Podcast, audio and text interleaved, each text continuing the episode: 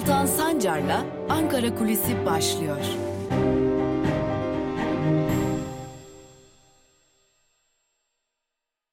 Merhabalar sevgili Özgürüz Radyo dinleyicileri ve YouTube hesabımızın takipçileri. Yeni bir günde artık haftanın sonuna doğru yaklaşırken Ankara Kulisi programıyla bir kez daha sizlerle birlikteyiz. Bugün aslında iki konuyu ele alacağız. Dün Anayasa Mahkemesi'nin HDP'ye yönelik kapatma talebiyle hazırlanan Yargıtay Cumhuriyet Başsavcısı tarafından hazırlanan iddianamesinin reddedilmesi daha doğrusu iade edilmesi. Tabi Anayasa Mahkemesi incelemeyi usul yönünden gerçekleştirdi. Önceki gün Anayasa Mahkemesi Başkanı tarafından görevlendirilen raportör de iddianamede eksiklikler olduğuna dair bir rapor hazırlamıştı. Bu raporun ardından da Anayasa Mahkemesi bu noktadaki kesin kararını verdi ve usulü eksikliklerin giderilmesi amacıyla iddianameyi reddetti ve Yargıtay Cumhuriyet Başsavcılığına iade etti. Tabi bu aşamada Yargıtay Cumhuriyet Başsavcılığı'nın önünde kolay bir yol var. Ee, Anayasa Mahkemesi'nin belirttiği o usul eksikliklerini tamamlayıp iddianameyi yeniden yeni bir başvuruyla bir kez daha Anayasa Mahkemesi'ne göndermek. Lakin burada dikkat çeken Anayasa Mahkemesi'nin iade kararında dikkat çeken bir şey var. Ee, Yargıtay Cumhuriyet Başsavcılığı HDP'ye yönelik kapatma iddianamesini hazırlarken tırnak içerisinde söyleyecek olursak Yargıt HDP'nin e, bir biçimde tırnak içerisinde terörle iç içe olduğunu ve bu e, faaliyetlerin odağı haline geldiğini söylüyordu.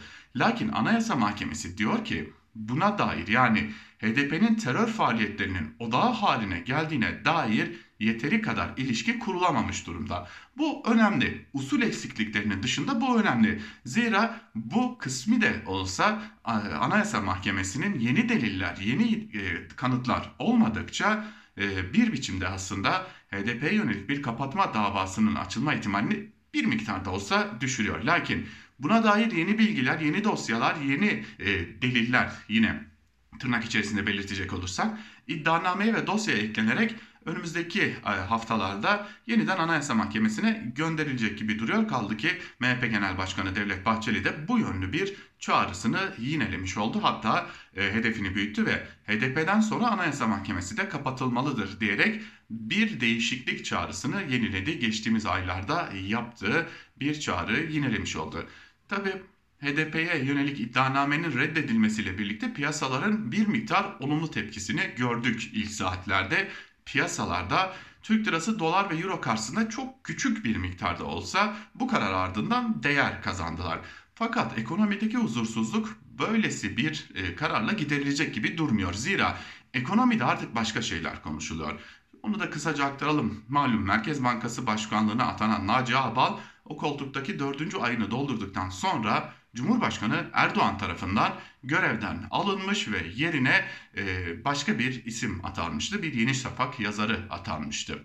Hal böyle olunca acaba Berat Albayrak etkisi mi soruları sorulmuştu. Tabi bunun ardından ardı ardına gelen diğer kararlar örneğin Merkez Bankası Başkan Yardımcısı Murat Çetinkaya'nın da yine Cumhurbaşkanlığı tarafından görevden alınması ve yerine başka bir ismin e, atanmasıyla birlikte bu ihtimal daha da güçlendi.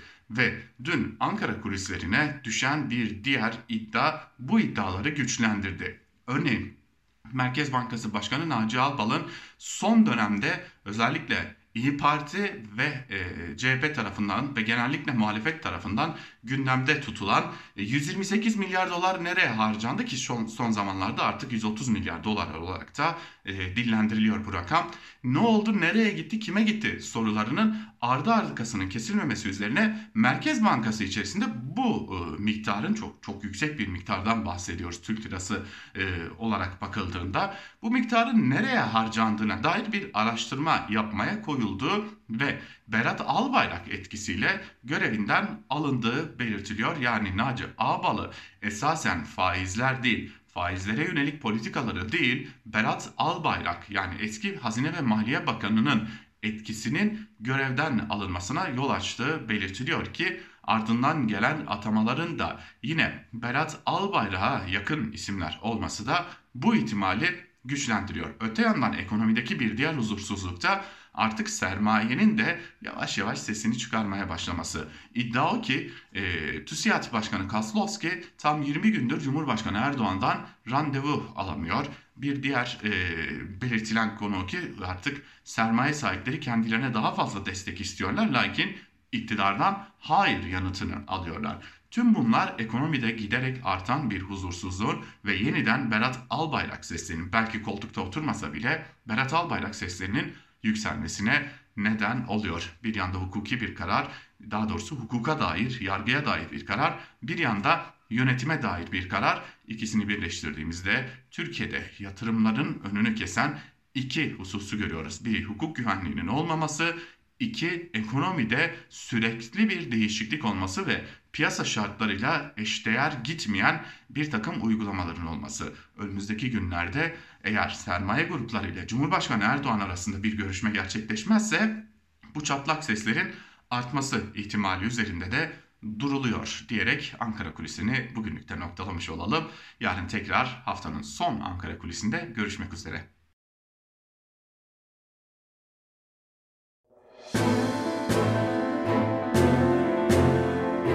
Altan Sancar'la Türkiye basınında bugün başlıyor.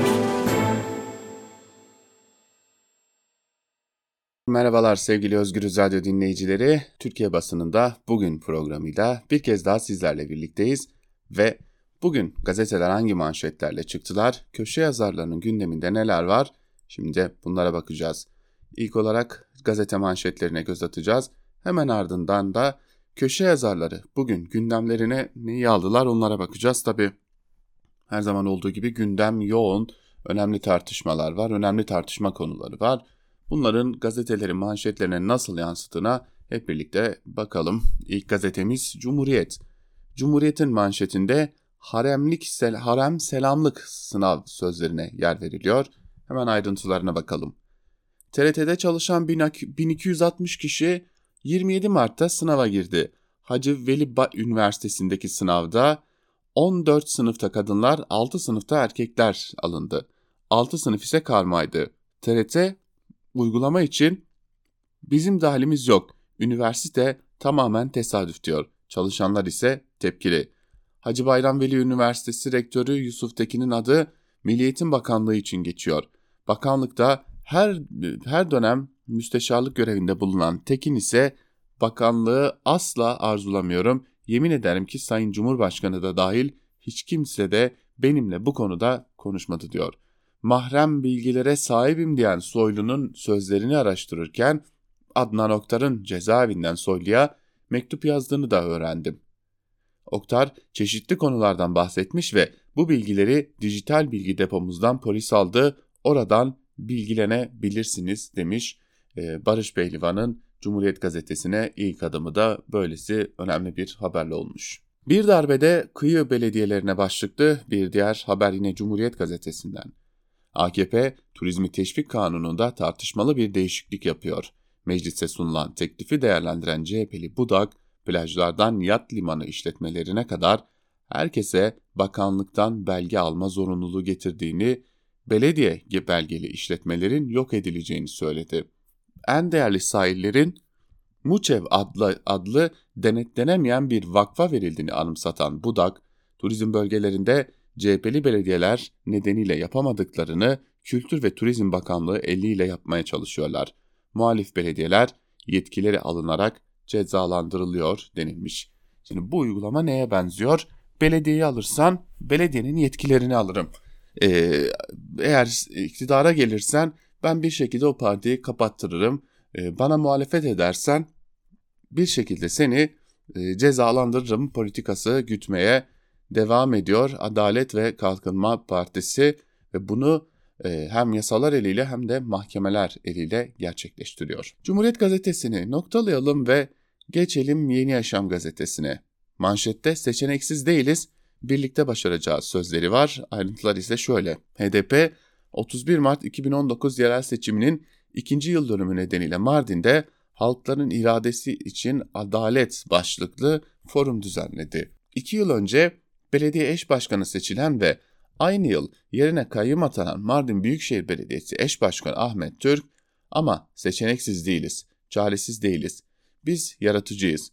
Çünkü inanıyoruz, halkımızın mücadelesini veriyoruz, başaracağımıza inanıyoruz demiş. Öte yandan DTK eş başkanı Berdan Öztürk de Kürt halkı 8 Mart ve 21 Mart'ta imha, siyasetine karşı buradayız dedi mesajını vermiş. E, tabi biliyorsunuz dün HDP'ye açılan, daha doğrusu HDP'ye açılması talep edilen kapatma davası e, Yargıtay Cumhuriyet Başsavcılığı'nın iddianamesi e, Anayasa Mahkemesi tarafından usulen reddedilmişti ama esasa atıflarda bulunuyordu. Yani HDP'ye yönelik açılan o kapatma davası en azından MHP Genel Başkanı Devlet Bahçeli umudu e, başka bahara kalmış gibi görünüyor şimdilik. Ve Evrensel Gazetesi'ne geçelim. Manşette Şimdi bu basın özgürlüğüne saldırı değil mi sorusu yer alıyor. Anayasa Mahkemesi'nin ilan kesmeyi hak ihlali olarak gördüğü kararın daha mürekkebi kurumadan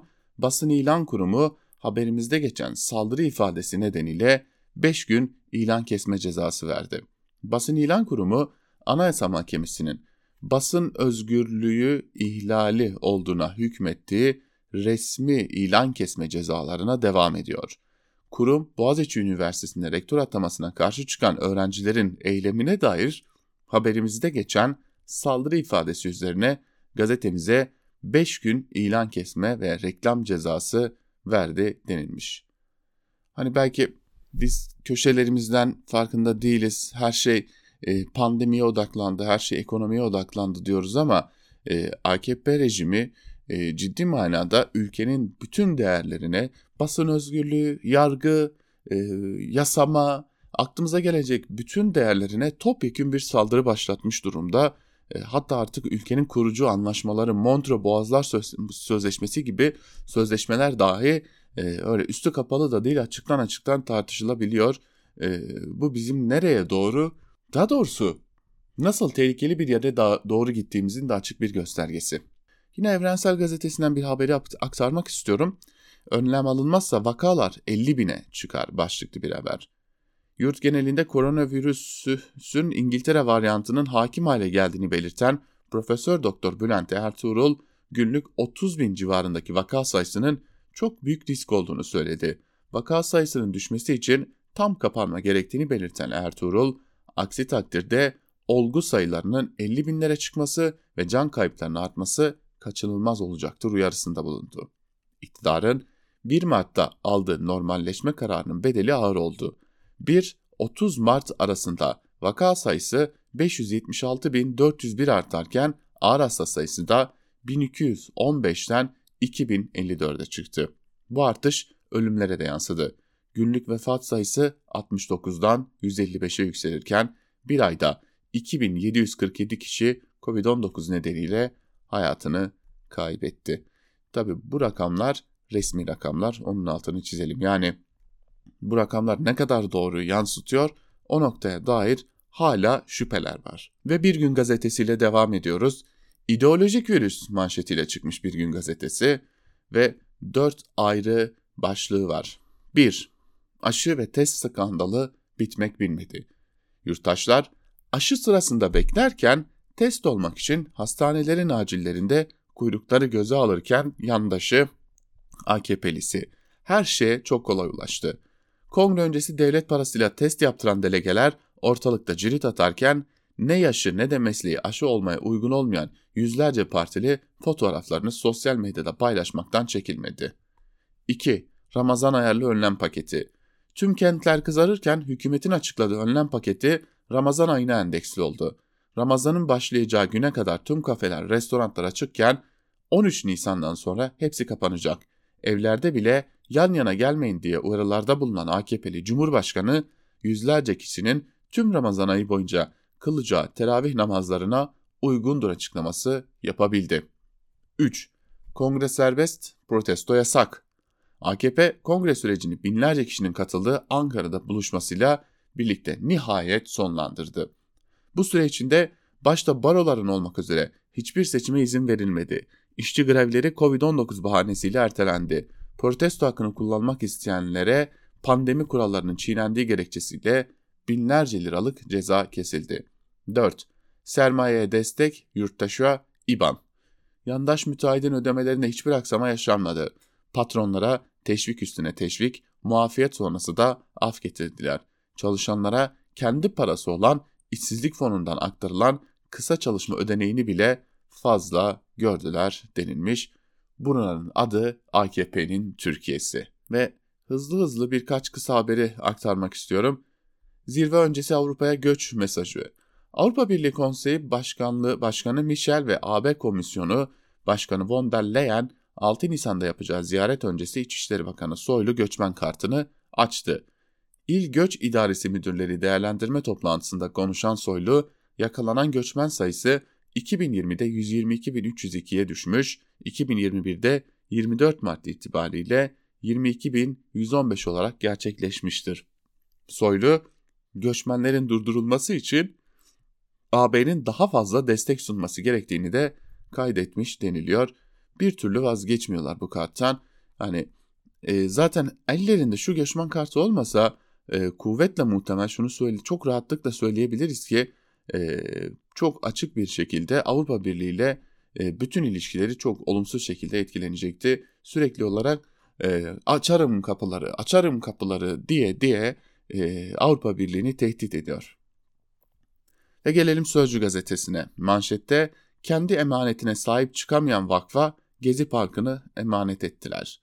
İktidar İstanbul'daki Gezi Parkı'nı İBB'den alıp Sultan Beyazıt Vakfı'na vermişti. Ancak bu vakıf sorumluluğu altındaki Hünkar Kasrı'na 10 yıldır çivi çakmamış.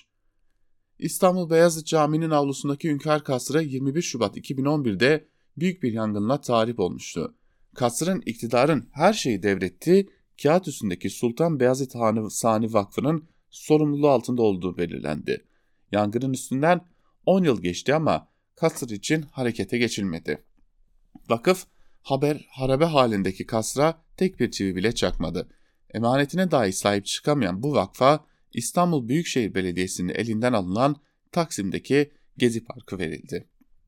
İstanbul Büyükşehir Belediyesi Başkanı Ekrem İmamoğlu bu gerçek karşısında isyan etti denilmiş haberde. AKP bir şekilde intikamını almayı başarıyor. Ve Karar Gazetesi bu birinciliği hak ettik manşetiyle çıkmış Karar Gazetesi. Yani tabi burada olumlu bir birincilik olmadığını e, az buçuk tahmin edebiliyoruz. E, AKP Türkiye'sinde olumlu bir birincilik alma şansımız yok. Hemen ayrıntılara bakalım. Vahim sonuç göz göre göre geldi. Bir ay önce ilan edilen kademeli normalleşme bu işi çözdük yanılgısına zemin hazırlayınca sokaklar doldu. Kalabalık kongreler virüse sıçrama tahtası oldu. Ekonomi kırmızı tabloya baskın çıkınca yalnızca cumartesi yasağı geri getirildi. Uzmanların tam kapanma şart uyarılarının tersine bir de halı saha ve havuzlar açıldı. Gelinen noktada uzmanların yoğun bakımlar doluluk sınırına ulaştı uyarıları virüs yükünün artmasını da tehlike sinyaline dönüştü. Gazi Üniversitesi Hastanesi Başhekimi Doçent Doktor Hasan Bostancı hasta sayısında iki katın üzerinde artış olduğunu söyledi. Enfeksiyon uzmanı Profesör Doktor Bülent Ertuğrul da Ramazan'a 30 binlerle girmek bizim için çok büyük risk. Acilen karantinayı da kapsayan ciddi önlemler alınmazsa 50 bin kaçınılmaz olacak denilmiş haberde. Şimdi rakamlara bakıyoruz. Türkiye 37.303 aslında e, şunu çok iyi biliyoruz ki dün de 39 bin vaka açıklandı ve artık e, ciddi biçimde Türkiye koronavirüste dünyada ikinci en çok vakaya sahip ve Avrupa'da da birinci en çok vakaya sahip ülke. Peki bu kimin umrunda? İktidarın değil en azından. Ve Hürriyet gazetesine bakalım. Manşette aşı dahil tam pansiyon sözlerine yer veriliyor. Ayrıntılar şöyle. Aşı iki doz halinde yapılacağı için tura katılanlara birbirine yakın tarihli iki uçak bileti kesiliyor. İki gidişte de Moskova'da 4 yıldızlı bir otelde iki gece konaklama yapılıyor. Aşı Moskova'ya gider gitmez anlaşmalı bir klinikte uygulanıyor. Aşı turistine Türkçe Rusça bilen bir asistan eşlik ediyor. Aşıdan sonra Moskova turu yapılıyor. Katılımcı Moskova'yı gezerken aşının yan etkisinin olup olmadığı gözlemleniyor. Yan etkisi görülürse müdahale ediliyor. Ziyaret edilen yerler arasında Kremlin Sarayı, metro ve Nazım Hikmet'in mezarı da bulunuyor. Tur yetkilileri aşı olana uluslararası karne veriyoruz diye de konuşmuş. bu aşı turizminin ilk adımları tabii ki. Şimdi Sağlık Bakanlığı malum e, Pfizer-BioNTech aşılarını getirdi, aldı. E, çok düşük bir miktarda da olsa ve e, bu aşıların e, mimarları diyelim e, Uğur Şahin ve Özlem Türeci'den bir uyarı var. Aşıları bekletmeyin diyorlar. Avrupa'da aşı tedarik etmede sorun olmadığını buna rağmen e, muhte muhtemel risklere karşı aşıların depolarda bekletildiğini belirten Şahin her hafta yeni aşıların geleceği güvencesiyle elinizdeki tüm aşıları yapmalısınız noktasında önemli bir uyarıda bulunuyor. Tabi Hürriyet gazetesi e, bu uyarı bize de yapıyor ama e, üstüne pek alınmış gibi görünmüyor Hürriyet. Sabah gazetesinin derdi ise silahlar Türk siyahları ABD'de ders oldu manşetiyle çıkmış. E, her gün e, ya bu kaba, kaba tabir olacaksa çok özür diliyorum ama e, batmak üzere olan bir ülkenin e, ego mastürbasyonu yapmasından başka hiçbir şey değil e, Sabah gazetesinin yaptığı. Foreign Policy'nin sitesi Türkiye'nin e, silahlı insansız hava araçları teknolojisinin ABD'li komutanlar tarafından ders olarak anlatıldığını yazdı. Türk sihalarının gelecek savaşların seyrini tamamen değiştirdiğini vurgulandı. Yazıda Albay Scott Shaw e, görüşlerine yer verildi denilmiş haberde yani utanmadan yüzleri dahi kızarmadan bu tür e, manşetlerle çıkabiliyorlar. E, ülkede işsizlik almış başını yürümüş, işten çıkarma yasağı olmasa e, ülkenin herhalde yüzde yirmisi işsiz kalmış olacak, çalışan nüfusun yüzde yirmisi işsiz kalmış olacak.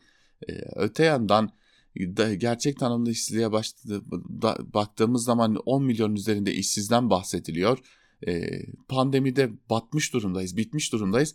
Efendim bizim sihalarımız var. İyi sihalarınız gelsinler de aşı, aşı üretsinler o zaman. Sihalarınız gelsinler de pandemiye çare bulsunlar o zaman.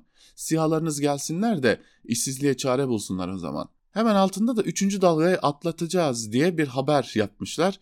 Korona vaka sayısı patladı, 3. dalgayla hastaneler dolup taştı. Sabah kahraman sağlıkçılar mücadelesini yakından izledi diye de haber var.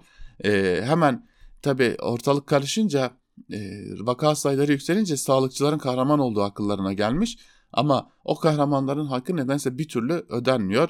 Yani bu iktidardan bu ülkeye zerre kadar hayır yok. Bu iktidardan bu ülkeye bir güne bir gün olumlu tek bir adım gelmiş değil ama e, gelin görün ki e, bu tür manşetleri atmaktan da kaçınmıyorlar. Çünkü yüzsüzler ve çünkü bu halkın yani Türkiye'nin, Türkiye halklarının unutabileceğini düşünüyorlar. Unutabileceğine inanıyorlar. Ve ne yazık ki unutuluyor da. Ve Milliyet'e bakalım şimdi. Milliyet gazetesi aşı seçme hakkı manşetiyle çıkmış. Ee, çok olumlu bir gelişmeyi aktarıyor. Sağlık Bakanlığı Covid-19'a karşı BioNTech aşısını seçme imkanı getirdi. BioNTech aşısını olmak isteyen vatandaşlar onay formunun imzalanmasının ardından hastanelerden aşı için randevu oluşturabilecek. Aile hekimlerinde ve evde aşıda ise sadece Sinovac uygulanacak. Türkiye'ye getirilen 2.8 milyon doz Pfizer-BioNTech aşısı Sağlık Bakanlığı depolarına yerleştirildi denilmiş. Şimdi 30 milyon toplamda geleceği belirtiliyor bu aşının. Tabi seçme hakkınız olacak. Ee, ama kimler seçebilecek şu an itibariyle ben size şöyle bir sıralayayım. Ee, AKP'li vekiller seçebilecekler mesela. AKP'li yandaşlar seçebilecekler mesela şöyle. Bir telefon açacaklar. Hatta başhekim gelecek ayaklarına ve tak diye aşılarını yaptıracaklar. Ee, başka kimler seçebilecek? AKP'nin makul gazetecileri seçebilecek. Yani e, sarı basın kartı eski adıyla diyelim sarı basın kartı verilmiş gazeteciler seçebilecek. Arada bizim sevgili meslektaşlarımız da olabilecekler. Olmaları da haklarıdır. Ee, öte yandan başka kimse, kimler seçebilecek? Şu an itibariyle sırası gelmiş olanlar seçebilecek. Ama bir şeyi daha atlamadan söylemek gerekecek. O aşılar bitince hiç kimse aşı seçemeyecek. Ülkenin e, ciddi bir bölümü, en aktif çalışan bölümünden bahsedelim. Bunlar zaten umutsuzlar. Bize aşı gelmeyecek diye. Yeni Şafak'a bakalım. ABD hala çocuklarına ağlıyor manşetiyle çıkmış Yeni Şafak. ABD 15 Temmuz darbe girişiminin başarısızlığı ve maşa olarak kullandığı FETÖ'nün tasfiyesinin acısını hala unutmadı. ABD Dışişleri Bakanlığı 2020 İnsan Hakları raporunda darbe girişiminden bu yana 60 binden fazla FETÖ'cü asker, polis ve diğer memurların görevden alınmasını yine gündeme getirip gözyaşı döktü denilmiş haberde. Şey şunu hep düşünüyorum yani madem darbeyi AKP yaptı 15 Temmuz bir darbe girişimi midir? Tabii ki bal gibi de bir darbe girişimidir. Ee, ama nasıl gelmiştir, nasıl oluşmuştur orası ayrı bir tartışma konusu. Ama eğer bu darbe girişiminde ABD'nin payı var diyorsanız ilişkinizi kesersiniz kardeşim. Bu kadar basit. Akit'in manşeti evet köşeye sıkışan iktidarın çalışmalarını gösteriyor. Kokain esrar ne ararsan var. AKP kokain çektiği görüntüleri basına yansıyan büro çalışanı Hamza Kürşat Ayvatoğlu üzerinden hedef almak, alarak kirli bir algı operasyonu yürüten CHP'de uyuşturucunun her çeşidi kol geziyor. Birçok yönetici ve partis, e, partilisi kokain çekmekten, esrar kullanmaktan sabıkalı olan CHP, tıpkı taciz skandallarında olduğu gibi e, içi uyuşturucu rezaletinde de kör ve sağır kaldı. İşte CHP'nin hafızalarda yer eden keşlerinden bazıları denilmiş. Şöyle geçmişe dönüp bir şeyler aramaya çalışıyorlar. E, acaba geçmişten bir şey çıkarabilir miyiz diye. Valla e, ne çıkarırsınız ne elinizde kalır onu bilmiyoruz ama e, çok fena patladınız, çok fena yakalandınız. Ayrıca mesele sadece uyuşturucu değil. E, mesele aynı zamanda o uyuşturucuyu alan kişinin cebine o parayı nereden doldurduğu meselesi. Ve gelelim günün öne çıkan yorumlarına yavaş yavaş. İlk yorum Cumhuriyet Gazetesi'nden Erdal Sağlam'a ait. Sağlam e, şöyle bir şey diyor. Kavcıoğlu acaba faiz artırımına gidecek mi diye soruyor ve şunları söylüyor. Önümüzdeki hafta başında Mart ayı enflasyon rakamları açıklanacak. Piyasalardaki beklentiye baktığımızda Şubat sonu 15.6 olan yıllık tüketici fiyat artışı Mart sonunda 16.5 ve 17 aralarında çıkacak. Son kur artışının daha çok Nisan ayını etkilemesi beklenir. Yani Mart ayı ardından baz etkisi nedeniyle Nisan sonu itibariyle yıllık enflasyon oranlarının daha da yükselmesi kaçınılmaz. Yeni Başkan Kavcıoğlu köşe yazarlarında yazılarında söylediklerinin tersine piyasalarda güven yaratabilmek için sıkı para söylemini giderek arttırmaya başladı. Ağbal dönemindeki sıkı para söylemine tümüyle döndüğünü görüyoruz. Son olarak tüketici fiyatlarının üzerinde faiz vermeye devam edeceklerini söyledi. Buradan yola çıkarsak yıllık enflasyon oranları Nisan-Mayıs'ta 18'i açıp 19'a yaklaşır veya üstüne çıkarsa acaba faiz artırımına gidecek mi sorusu gündeme geliyor. Daha doğrusu bu artırıma Cumhurbaşkanı Erdoğan izin verecek mi?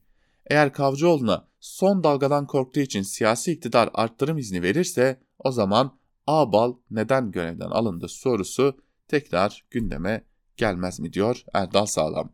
Aslında e, neden görevden alındığını biliyoruz. Hepimiz çok iyi biliyoruz. Berat Albayrak konusunda e, ciddi araştırmalar e, yapmaya başladığı için. Ve Ali Bayramoğlu'nun Karar Gazetesi'ndeki yazısının da kısa bir bölümünü sizlerle paylaşalım. Anayasa iddiası muhafazakar kesimde birleştirici seferberlik oluşturabilir diyor e, Ali Bayramoğlu.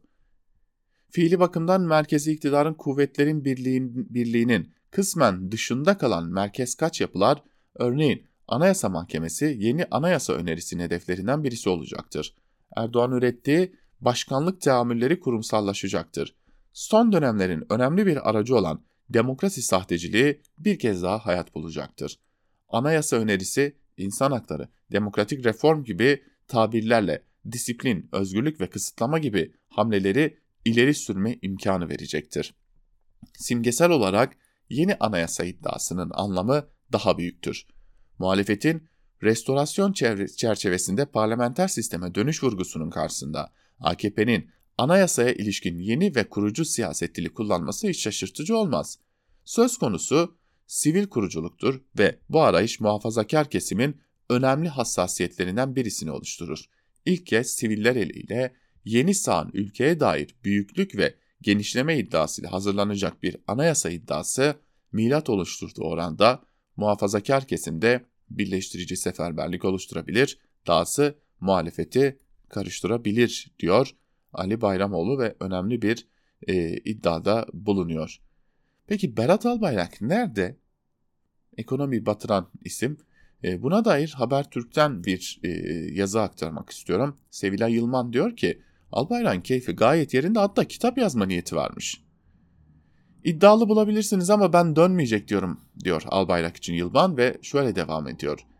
Albayrak beklenen olası kabine revizyonu da yer almayacak diyorum. Bunu da bir altıncı hisle ya da piyasalarda konuşulan kulisler üzerinden yazmıyorum.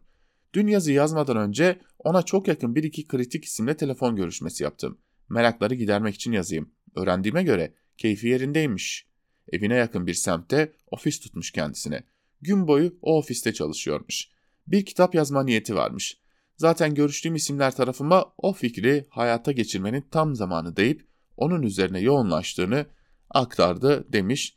Dileriz bundan sonra da onlarca kitap daha yazar. E, yeter ki ekonomiyi elinden korumuş olalım kendisini. Devam edelim. Bir diğer yazıyla devam edelim. Yine Karar Gazetesi'nden İbrahim Kiras'ın yazısı. Aşı da siyaset işi başlıklı bir yazı. Bir bölümünde şunlar kaydediliyor.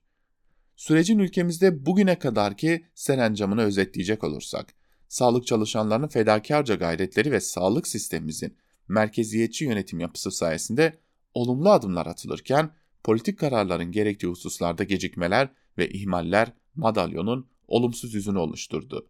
Bilimsel rasyonel zorluklarla politik tercihlerin çatışması, vaka sayılarının açıklanması meselesinde de kendisini gösterdi.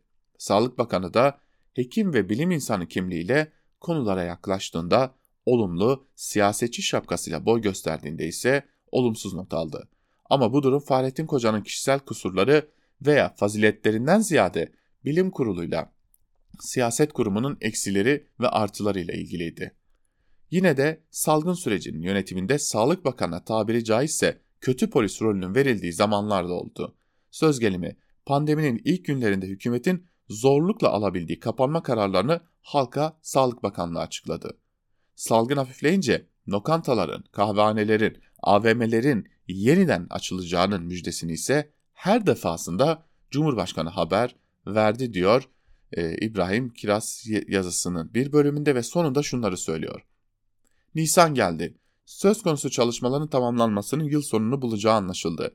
Derken Sağlık Bakanımız 2.8 milyon doz BioNTech aşısı Türkiye'ye getirildi. Nisan'da 4,5 milyon doza ulaşacak. Ayrıca 30 milyon doz için firmayla opsiyonlu anlaşma sağlandı diye duyurdu yeni durumu.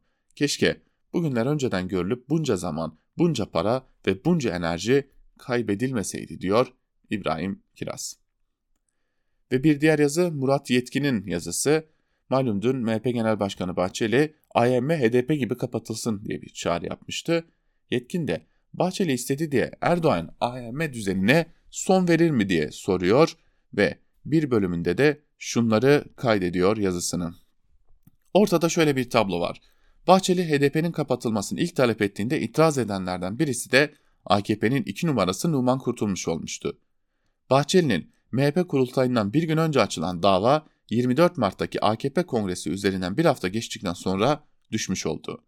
Bu dava açıldığı gün AKP kaynaklarına sorulan bazı sorulara anayasanın 90. maddesiyle yanıt verilmesi hatırlatıldı.